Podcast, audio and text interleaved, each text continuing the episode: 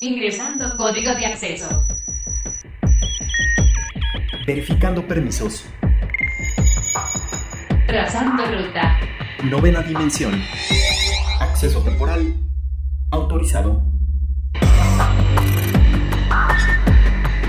Abriendo portal en 5, 4, 3, 2, 1.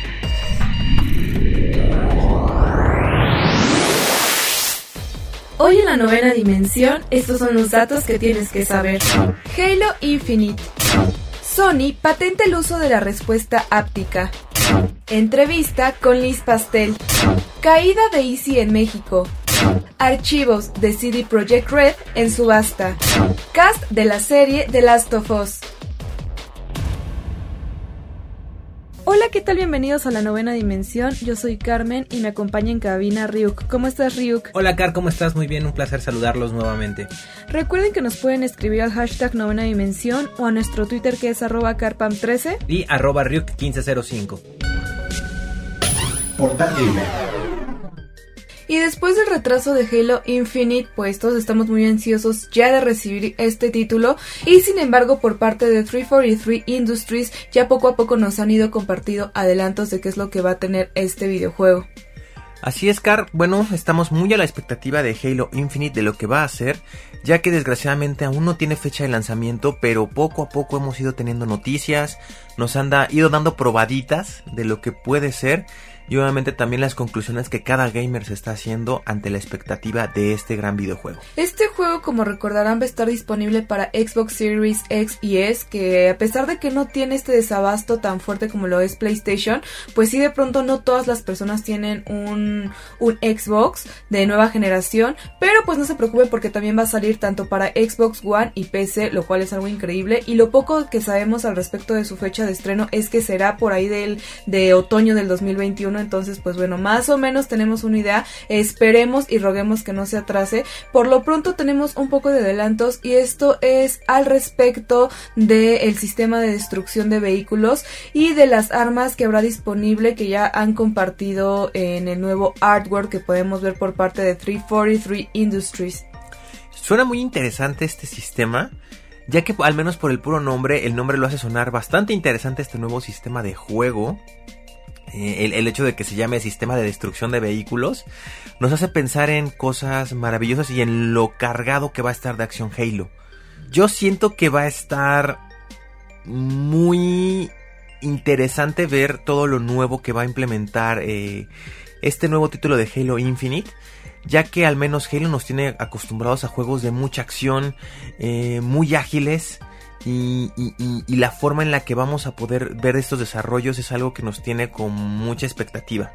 Sí, de hecho también Queen Del Hoyo, quien es miembro del equipo de desarrollo de este videojuego, tuvo pues una conferencia donde estuvo ahí respondiendo varias preguntas y hablaba más al respecto de este sistema de destrucción de vehículos, que a diferencia de juegos anteriores este no va a contar con una barra de vida y que al vaciarse hará que el vehículo explote. Entonces, pues bueno, son varias cositas que tiene este título. También en lugar de esa barra de vida, estos vehículos de Halo Infinite van a tener un sistema de destrucción dinámica que hará que las piezas pierdan cierta integridad dependiendo más o menos de dónde hayan recibido el impacto, lo que hace pues más preciso, ¿no? Como un poquito más realista, porque por ejemplo en videojuegos como de carreras, incluso dependiendo de dónde tenga el daño tu automóvil, es el desempeño o el rendimiento que te va a dar dentro de la carrera. Entonces yo siento o me da esa impresión que va a ser algo muy parecido a esto como para darle cierta, cierto realismo y, y bueno, no creo que nos va a dar una mejor experiencia experiencia de juego.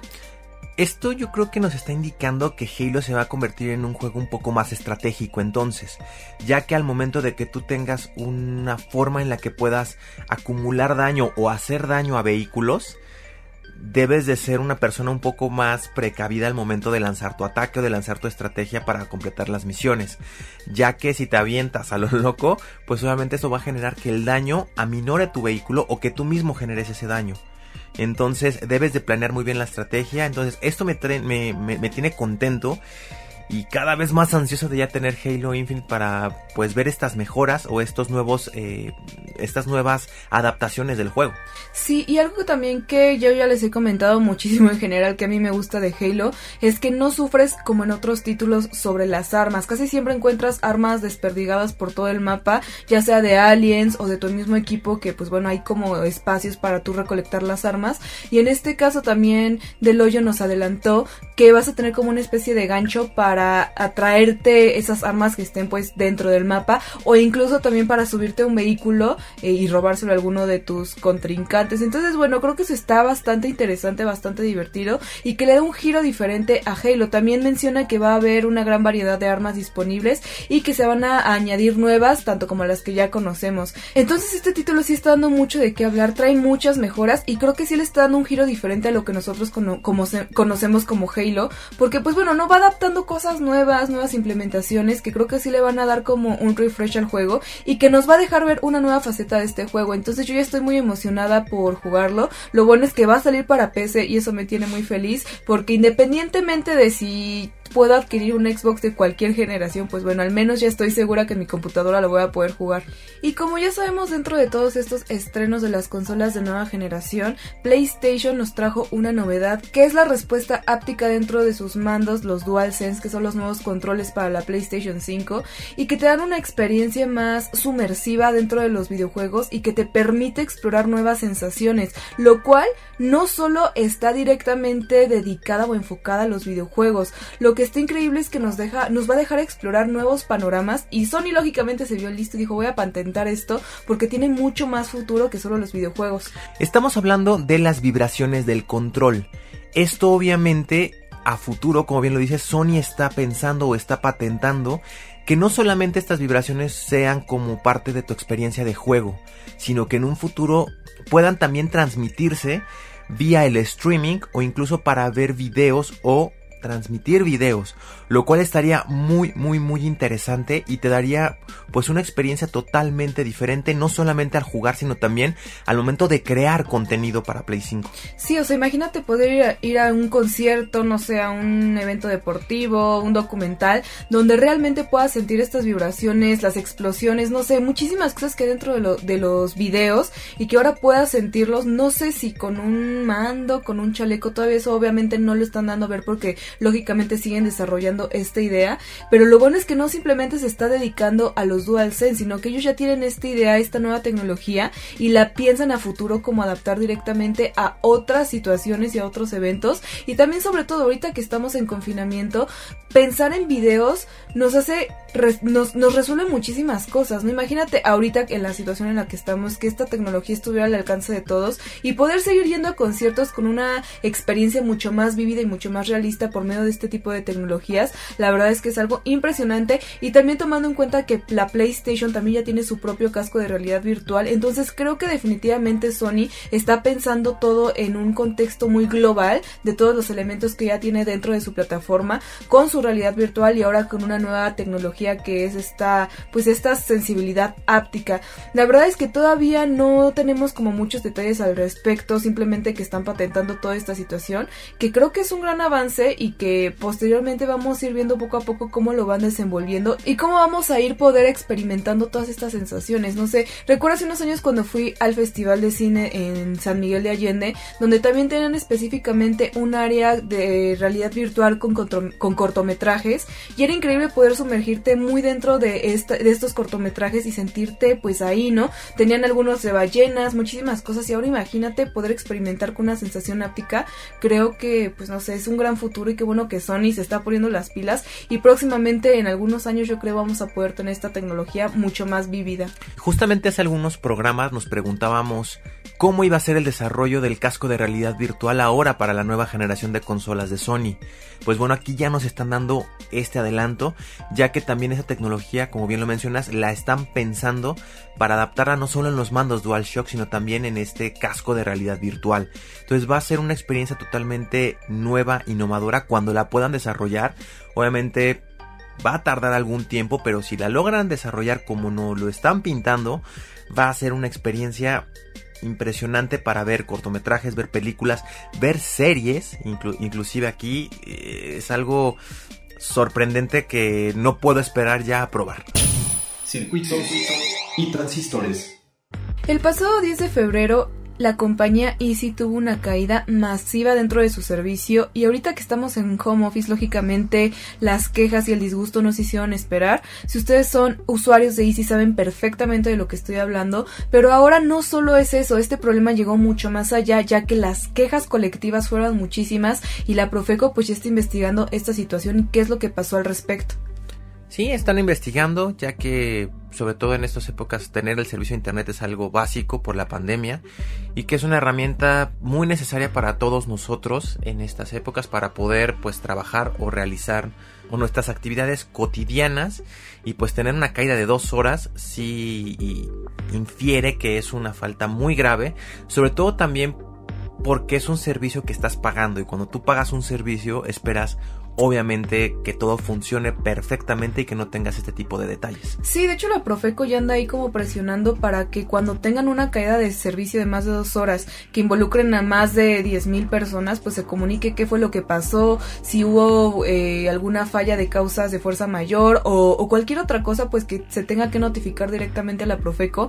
Porque amigos, si ustedes son usuarios de Easy, saben que este, este servicio se cayó por horas, amigos. Si ustedes tenían que hacer una entrega, conectarse a sus clases o cualquier otra cosa, pues lo perdieron y también hay que ser transparentes en este aspecto. Al momento de cobrar, las empresas en general siempre están ahí al pie del cañón, te cortan el servicio inmediatamente si te retrasas una hora en el pago, pero cuando ellos se retrasan en el servicio, nunca te bonifican o te gratifican la situación, no simplemente es como de, disculpa, este, tuvimos una falla, o incluso ni siquiera notifican a sus usuarios con algo tan simple como lo es el correo electrónico, simplemente se cae en internet y pues tú, lógicamente como usuario te das cuenta y lo primero que haces es marcarles y ellos de, ah, sí, tuvimos una falla, pero deberían mínimo notificarle al usuario por medio de internet. Yo sé que suena un poco ilógico la situación de, oye, si se me cayó el internet, ¿por qué me mandarían un correo electrónico? Pero seamos también realistas, ya muchos tienen datos dentro del celular y lo podrían consultar, o incluso ya también dentro de la Ciudad de México existen muchas redes de Wi-Fi abierto, donde directamente pues puedes revisar qué está pasando con tu servicio y mínimo notificarte qué está pasando, pero muchas veces te dejan a la deriva, te dejan sin saber qué sucede y simplemente se detiene el servicio y ya. O sea, ahí queda la situación. Entonces, pues, obviamente también como usuarios, pues, así como te exigen que tú hagas tu pago puntualmente, pues tú como usuario se exige también que recibas ese mismo servicio puntualmente. Justo esto que estás comentando, Car, la misma Profeco ya le solicitó a ICI que acredite que tiene que acreditar que esto fue algo de causa de fuerza mayor que se salió de su control y que también a causa de esto tiene que bonificar a los usuarios. Como bien lo mencionas, estamos acostumbrados a dar todo y no recibir nada a cambio. Bueno, en este caso la Profeco sí está exigiendo esta notificación, esta acreditación y que realmente se compense, ¿no? O que te den un día más o eh, en el, en el pago o que te bonifiquen algo o que te den más megas, no lo sé, algo. Tan simplemente algún canal extra por un tiempo, que te más den megas. más megas, no sé, hay muchas cosas que pues la misma empresa de Easy tiene que te puede ofrecer a cambio de pues un mal servicio y una caída tan fuerte como esta, realmente no creo que les afecte darte por un tiempo unos megas extra o entiendo tal vez vamos a ser un poquito más objetivos como empresa. Quizás megas no porque si su infraestructura está dedicada para cierta cantidad con la que han estado trabajando, quizás más megas puedan afectar ahora sí en el servicio pero tienen canales, tienen incluso ya también dentro otros servicios de streaming, entonces no sé, te pueden ofrecer varias cosas. Que te den blim por un tiempo. Claro, te pueden ofrecer muchas cosas para gratificarte como a, a, manera de compensación por, por la falta de servicios. Sin embargo, muchas veces o la mayoría de ellas no es así y una caída tan grande como esta y que afectó a tantas personas, la verdad qué bueno que Profeco está poniendo el dedo de renglón y también nosotros como usuarios pues notificar eso a la Profeco y a las dependencias correspondientes porque lo contrario no les damos visibilidad de lo que está pasando y justamente por eso las empresas pues siguen como trabajando de la manera que lo hacen. Entonces amigos, vamos a seguir dándole seguimiento a este caso y si ustedes tienen problema con cualquier otro servicio de internet, recuerden notificarlo a la Profeco porque a final de cuentas ustedes están pagando por ese servicio y merecen recibir el servicio por el que están pagando.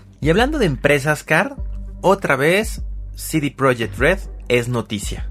Sí, desgraciadamente creo que CD Projekt Red sigue yendo a, la baja, sigue teniendo muchos problemas. Ya platicamos con anterioridad aquí en la novena dimensión sobre el hackeo que sufrió CD Projekt Red en sus servidores con este famosísimo ataque de ransomware, que desgraciadamente lo que hace este tipo de hacks es como encriptarte las cosas y no dejarte acceder a tu contenido y obviamente pues robarte información. Y bueno, la persona que hizo esto directamente no se sabe quién es, sin embargo dejó un mensaje que pues pedía cierta cantidad de dinero para regresarles la llave para desencriptar todo y no filtrar las cosas. Sin embargo, CD Projekt Red dijo que ellos no iban a hacer absolutamente nada, que no iban a tomar acción y que no iban a pagar como este tipo de rescate. Desgraciadamente, amigos, eh, la desarrolladora de videojuegos tenía 48 horas para pagar pues este rescate y pues ante la negación de esto, pues la organización de monitoreo de la dark web de Kela ya informó que la información de CD Projekt Red ya fue subastada dentro de la dark de, de la Deep Web. Ah, o sea, pobre CD Projekt Red, de verdad le está cayendo sobre mojado, hasta parece chiste, ¿no? Cuando, cuando piensas que ya tocaron fondo, aún se van más y más y más bajo. Y pues yo creo que sí estamos viendo o siendo testigos de una etapa muy difícil de CD Projekt Red. No sé si estamos viendo sus últimos momentos. Ya habíamos comentado que incluso la estaban vendiendo la misma empresa para que alguien la adquiriera y pues ver qué, qué sucedía con esta, con esta empresa.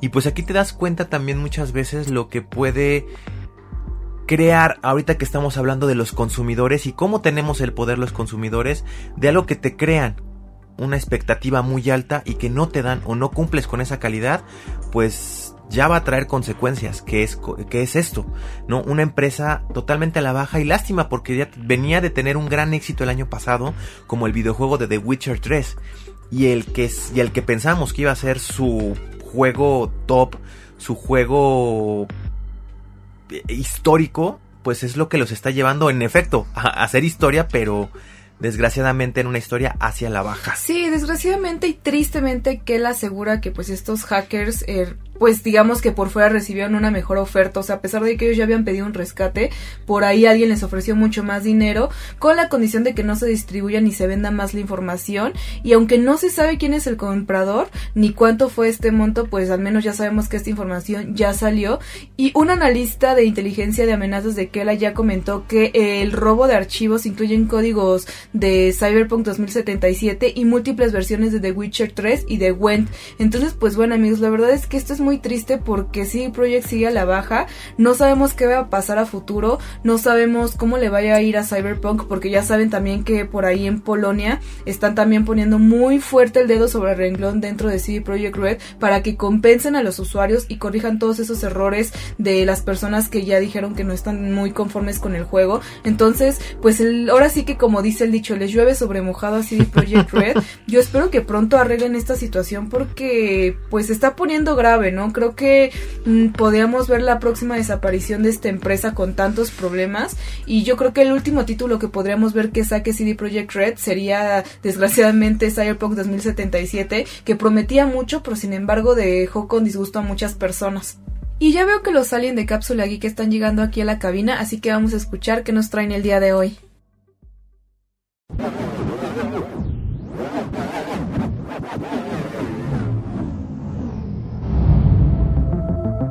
Hola Car, hola Ryu, ¿cómo están mis amigos de la novena dimensión? Yo soy Ro, uno de los aliens de Cápsula Geek y el día de hoy les vengo a hablar acerca de un avance tecnológico en el mundo de las series y películas, en la manera de cómo son grabadas. Y bueno, más bien sería en este caso un avance con una buena pizca del pasado, y sí, así como se los cuento, me refiero al Stagecraft, que consiste en usar pantallas gigantes 4K para ambientar los escenarios de las series o películas que se estén filmando.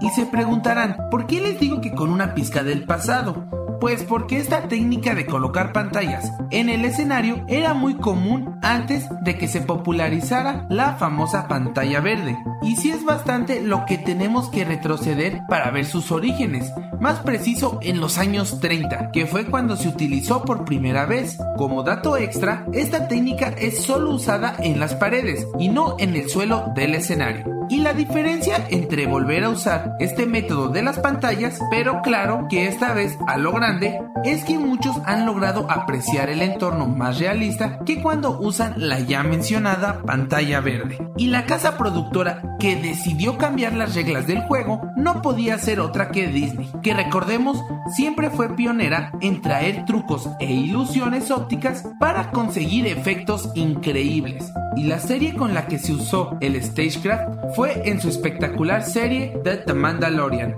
Y hace poco nos acaban de confirmar que se volverá a usar para el especial de Navidad de los Guardianes de la Galaxia. Una razón más para no perderse este especial en mi opinión. Y aunque es obvio que la implementación de esta tecnología al final no termina siendo un peso esencial para que la película sea buena o mala, estamos seguros que si es bien manejada podremos disfrutar de paisajes increíbles, más realistas que quizá nos hagan meternos más en la historia que veamos. Yo estoy incluso pensando en hacerme un set como esos aquí en la nave, que cada día siento que mis pantallas verdes engañan menos a los humanos con los que hacemos videollamadas. De vez en cuando hablamos para saber cosas y poder seguir con eso de infiltrarse en su planeta, control mental, conquista, ya saben, cosas de aliens. Y bueno, terrícolas, ya me voy retirando, que creo que tienen de nuevo mi localización. Por eso mejor yo ya me voy. Pero no sin antes preguntarles a los que nos escuchan. ¿Ustedes sí aprecian el uso del Stagecraft? Recuerden que pueden comunicarse con nosotros usando el hashtag La Novena Dimensión en Twitter o en nuestra página arroba cápsula geek mx. También nos encontrarán en YouTube como Cápsula Geek.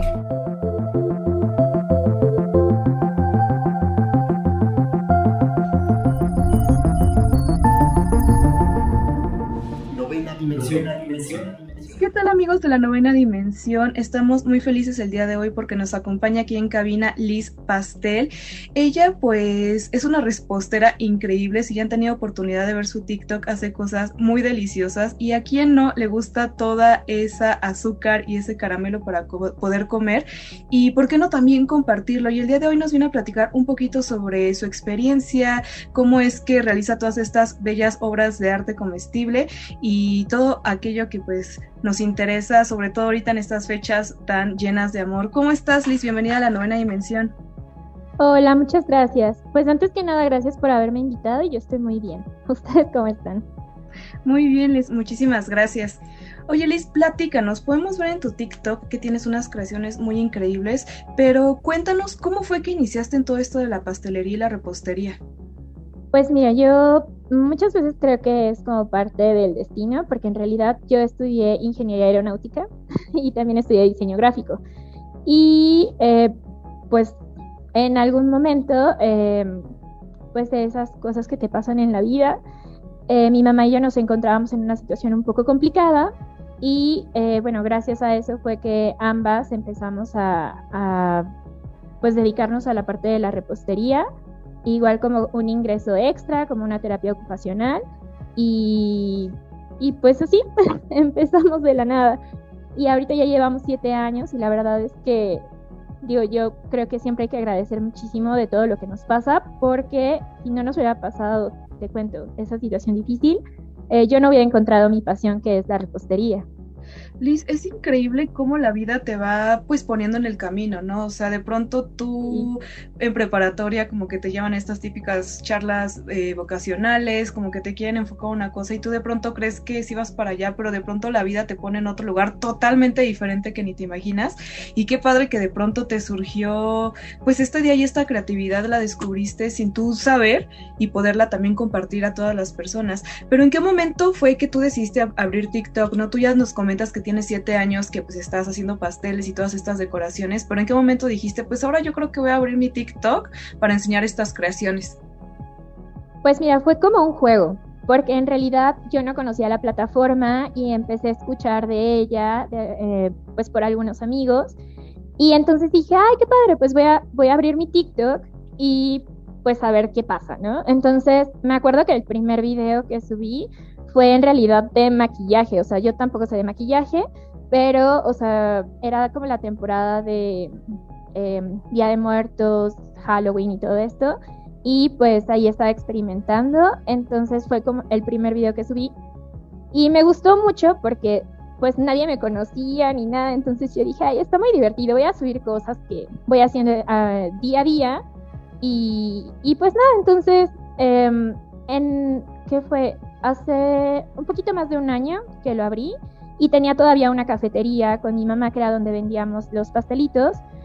Entonces cada vez que un cliente llegaba y me pedía un pastel, empecé a grabar eh, pues pedacitos del proceso de, elaboración de ese pastel y luego pues ya eh, por una aplicación en mi celular era que iba armando el video y lo subía. Ya después aprendí que en TikTok lo podía grabar y todo y empecé a, a compartir pues esta parte de el proceso de elaboración de mis pasteles en, en la plataforma.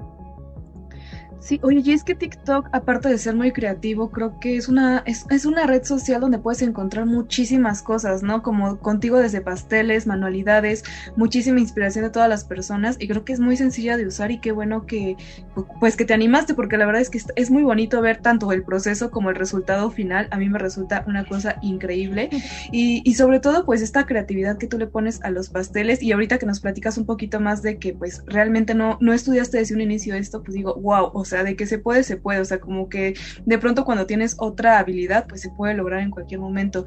Liz, y platícanos, ¿esta red social también te ayudó a, crecer tu negocio o cómo también fue evolucionando contigo la red social y con tu negocio? Pues mira, a mí, o sea, me cambió la vida, siento, porque... Em, ya nos ubicaban algunas personas, pero creo que el alcance que hemos tenido a través de TikTok ha sido impresionante.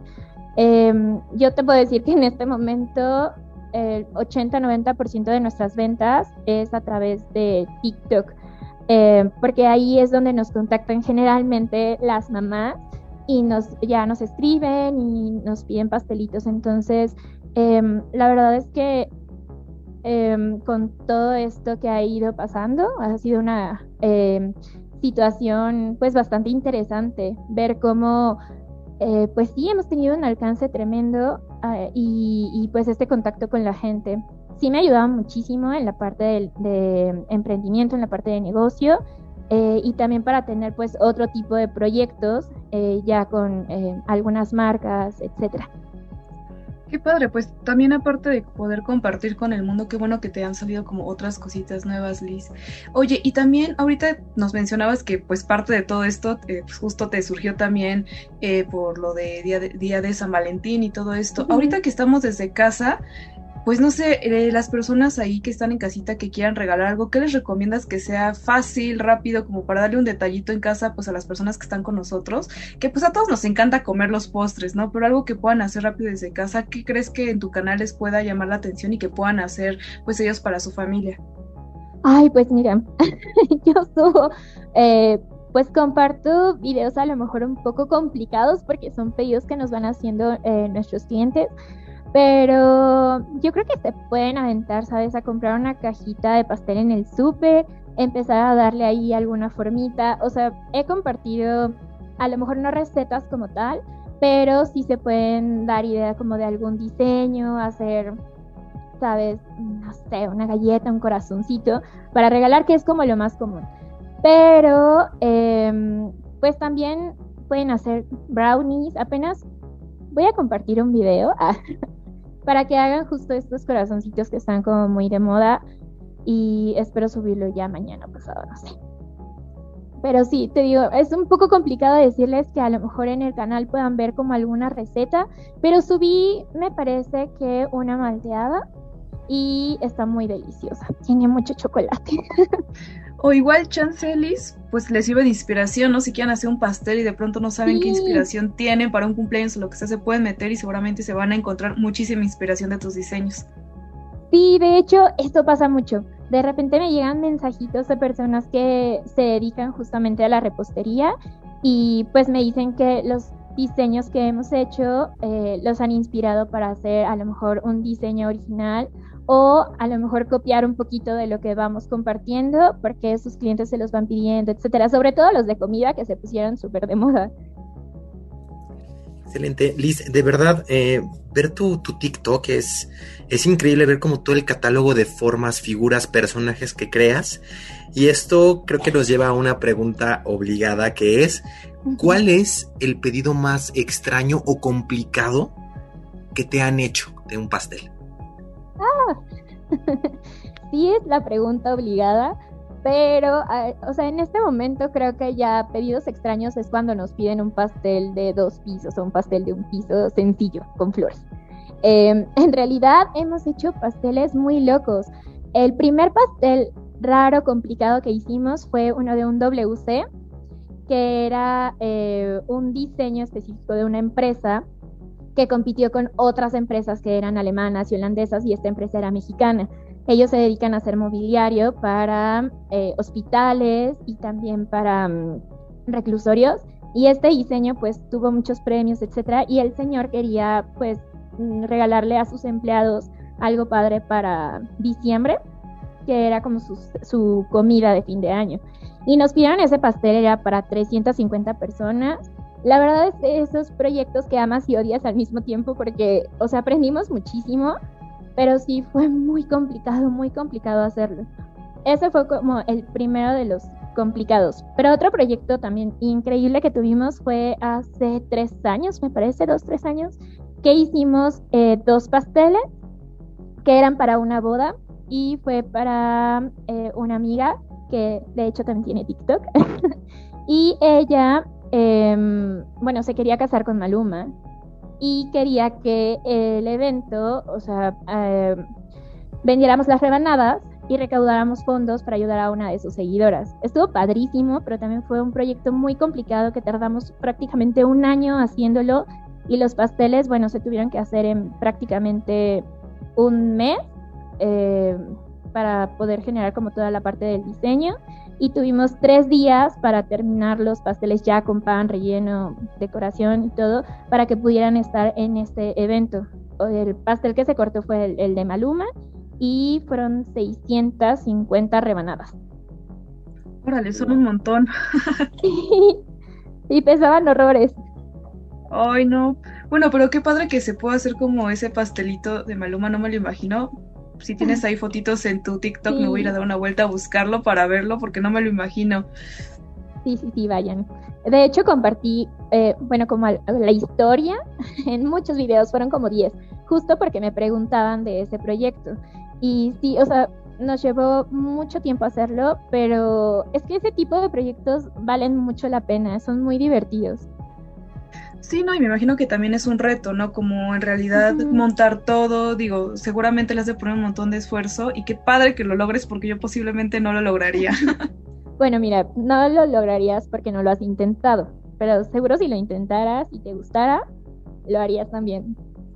Eso, yo me voy ya a tu TikTok a tomar inspiración y ver si puedo recrear algún pastel en algún momento, Liz. Liz, pues finalmente ya para ir cerrando esta entrevista, platícanos si tienes otras redes sociales donde te pueden hacer pedidos, si hay algunas personitas interesadas en pedirte algún pastel o algunos cupcakes. Pues sí, eh, tengo Facebook, eh, Instagram y ahí estoy como bendito.pastel.bakery porque en realidad esas son las redes de, eh, pues de nuestra empresa y nos pueden pedir eh, cotizaciones, igual en, en ambos está ligado el WhatsApp, entonces ahí pueden escribirnos y con mucho gusto les vamos a estar atendiendo. Sí nos pueden pedir pastelitos y generalmente eh, pedimos tres semanas de anticipación eh, porque se nos llenan muy rápido las fechas. Entonces ese sería como el modo de contactarnos y también tenemos página web que es igual benditopastelbakery.com. Excelente, Liz Pastel. Pues muchísimas gracias por estar aquí en la novena dimensión y seguramente vamos a estar ahí viendo tus creaciones para sacar un poquito de inspiración en la cocina. Muchas gracias a ustedes por invitarme y por darme la oportunidad de compartir un poquito de nuestra historia. Y bueno, amigos de la novena dimensión, les traemos una noticia que en esta última semana ha sido top y tendencia en redes sociales, sobre todo en Twitter, desde que se dio a conocer. Y esta noticia es que ya está publicado el cast o los dos personajes principales de la serie que se está planeando hacer en HBO de eh, basada en el videojuego de The Last of Us. Estos actores son el, el actor Pedro Pascal y la actriz Bella Ramsey. A ellos ya los conocemos porque ambos actores tuvieron participación en la gran serie Game of Thrones. hay muchas opiniones encontradas, cara. Hay muchos que pensaban o, creían, sobre todo en la, elección de Bella Ramsey, que no, no se ajusta tanto al perfil. Y hay muchos otros fanáticos que están contentos porque hasta incluso han compartido videos de ella tocando la guitarra y eso es algo muy interesante que sabemos que Ellie tiene. Está padre, pero a ver, yo también no estoy muy de acuerdo con la elección, porque no sé, igual no soy muy, no soy seguidora tanto de la actriz, pero creo que no va con, o sea, no concuerda, siento yo, con la edad que tiene, eh, ¿cómo se llama la actriz? Que diga la personaje. Siento que no concuerda con la edad que tiene Ellie en el videojuego con, con, como, con la edad que tendría la niña, ¿no? Siento que tendría que ser un poquito más grande y ver a la niña tan chiquita, no sé cuántos años tiene, pero sí se ve muy pequeña, yo la siento muy chiquita a la niña. Es que... Eh, Bella es una actriz, eh, como bien decimos en México, tragaños, porque en realidad la actriz tiene, va a cumplir 18 años. No y más o menos en el rango de edad del videojuego, Ellie tiene, en el primer juego tiene aproximadamente entre 13 y 14 años. Y ya en el juego 2 ya vemos a una Ellie de aproximadamente 19 años. Entonces está dentro del rango, pero sí la, la, la actriz aparenta tener mucho menos edad. Sí, siento que eso justo le va a, pues no sé, a quitar un poco al juego. Digo, también hay que darle el beneficio de la duda a esta chica que siempre ha actuado muy bien. Para su corta edad siempre lo ha hecho increíble. Pero sí siento que al menos físicamente como que yo la veo y no me la creo. Digo, también siendo fanática del videojuego y seguidora, pues sí, obviamente ya tengo como una referencia visual y al verla como que no me convence. Sin embargo, a Pascal por otro lado, pues sí me siento, sí me siento conforme con la elección, la verdad. Pedro Pascal fue una buena elección también de cast en lo personal. Y sobre todo porque hay rumores que indican que el actor eh, Matthew McConaughey es el que iba originalmente, o tenían pensado ofrecerle el papel de Joel, que aparte es un, per- es un papel fuerte, es un papel muy interesante porque sabemos que Joel es la esencia de The Last of Us. Y sabemos que Joel muy- fue la causa de mucho desagrado incluso en el The Last of Us parte 2. Muchos fans estaban muy en contra de que hayan desaparecido tan rápido en el juego a, Joel. Entonces es el alma, es la esencia de este juego. Pero yo creo que Pedro Pascal sí va a poder llenar el, eh, eh, el pe- las botas de este personaje, ya que al menos lo que demostró en Game of Thrones fue algo interesante. Tiene esa capacidad histriónica de realmente eh, crear esa duda y ese misticismo en los personajes que Joel tiene, porque Joel pasa de ser un personaje eh, con momentos agradables como es al inicio, a ser un personaje más oscuro, ¿no? Después de que pues le matan a su familia, él obviamente se vuelve un poco eh, recio, un poco retraído, y después ya cuando va creando este vínculo con Ellie, se vuelve a convertir en este personaje no 100% amoroso, pero sí, eh, vamos a ponerlo así, como en este personaje protector hacia, hacia Ellie. Sí, no sé, digo, independientemente de que pues tengo ahí una dualidad con el cast, yo sigo en desacuerdo de que se sigan haciendo series y películas alrededor de videojuegos. Porque de, de verdad hay muchos videojuegos que ya en sí son una película, como es el caso de The Last of Us, donde te cuentan una historia, donde tiene cinematográficas, donde tiene un clímax, o sea, ¿sabes? Como que donde ya está hecha la película, y sin embargo siguen insistiendo en como rehacer películas En live action, ¿no? Sí, sí, como que no sé, queriendo sacar eso. Y yo ya había también comentado que no, que me parece correcto cuando simplemente está basado en o sigue como la historia de. Pero cuando se rehace, no me agrada porque muchas veces cambian cosas esenciales del videojuego y entonces le dan otro giro. Precisamente no por ser un videojuego significa que no tenga una historia, sino realmente también cuando desarrollan videojuegos sí tienen un guion, tienen una historia, hasta incluso a los personajes se les crea una personalidad para que tengan una esencia dentro del videojuego. Entonces yo no sé, yo espero no lo arruinen porque es un muy muy buen videojuego y hemos visto y hemos visto muchos fracasos de series y películas de videojuegos que por querer insistir en, en hacer los, los live actions, pues terminan empeorando la historia y terminamos con un muy mal sabor de boca. Yo opino que para que si se va a hacer una adaptación de live action a un videojuego, yo creo que lo mejor sí es hacer una serie. Porque obviamente en una serie tienes más libertad de poder extenderte, de poder realmente llevarla en, en no sé cuántas temporadas vaya a tener esta serie. Obviamente ellos pueden pensar en tener dos, tres series, pero vamos a esperar a la primera y ver qué tanto éxito va a tener y cómo lo adaptan y sobre todo cómo lo van a recibir los fanáticos, porque si hay fanáticos que son sumamente exigentes son los fanáticos de los videojuegos. Ellos van a esperar ver un producto de calidad. Yo creo que también esto viene muy de la seguidilla de que no le fue tan mal a la serie de The Witcher 3. El live action que adaptó Netflix le fue bien y yo creo que de ahí dijeron, claro, esta es la, la fórmula exacta para hacer una adaptación a videojuego, es eh, hacerlo en serie. Entonces vamos a esperar.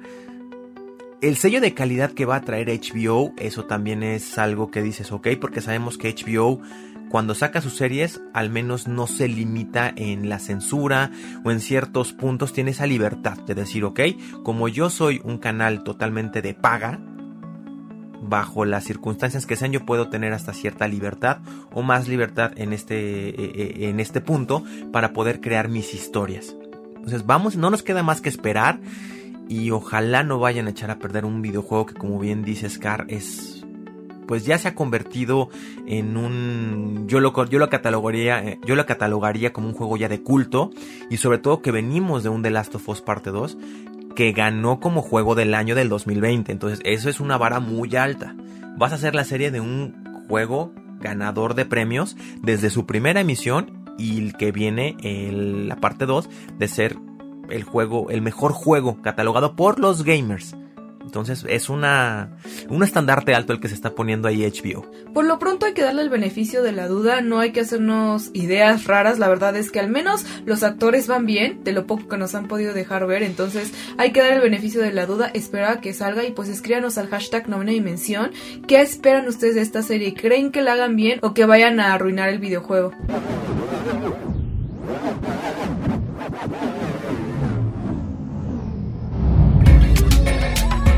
Hola Caro, hola Ryu, ¿cómo están? Estoy muy contento de regresar a la novena dimensión. El día de hoy desvié la ruta de mi nave para traerles una recomendación de un anime perfecto para verlo este 14 de febrero. Te tengo una pregunta, Terrícola. ¿Te has enamorado? Pues si es así, sabrás que el amor es una guerra constante y una de la que no puedes escapar tan fácilmente. Pues justo de eso habla nuestro anime de esta semana. Su nombre es Kaguya-sama Love is War y es una serie manga de comedia romántica japonesa creada por Aka Akasaka. Comenzó a serializarse en la revista de manga Seisen de Shueisha en mayo de 2015 y se transfirió a Weekly Young Jump en marzo de 2016. Después de su buena recepción, salió una adaptación de la serie de anime hecha por el estudio de animación A1 Pictures, que se emitió en Japón entre enero y marzo de 2019. Y una segunda temporada se estrenó en abril del año pasado. Lo mejor es que este año se estrenará un OVA y se confirmó una tercera temporada. En noviembre de 2020, el manga tenía más de 13 millones de copias impresas. Y también en este año, Kaguya-sama Love is War ganó el premio Shogakukan Manga en la categoría general. Para quien no sepa, este es uno de los premios más reconocidos a nivel mundial y se realizan de manera anual desde 1955. La premisa es sencilla pero muy divertida. En la secundaria de la Academia Sushin, el presidente del consejo estudiantil Miyuki Shirogane y la vicepresidenta Kaguya Shinomiya parecen ser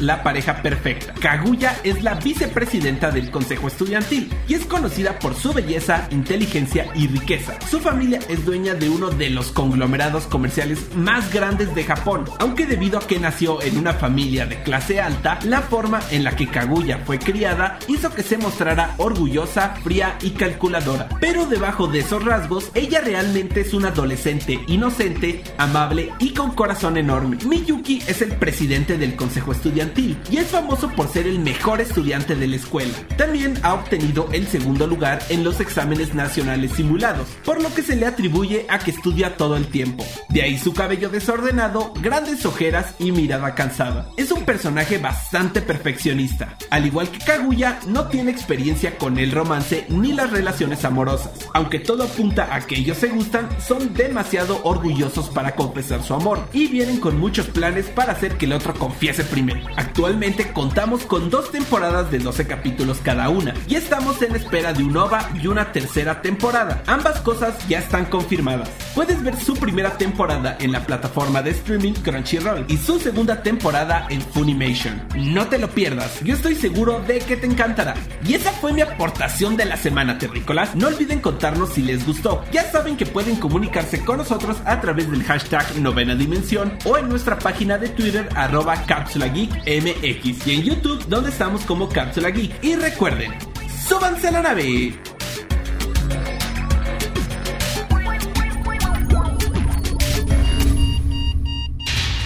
Alerta de acceso. Alerta de acceso. Novena dimensión. Novena dimensión. Alerta de acceso.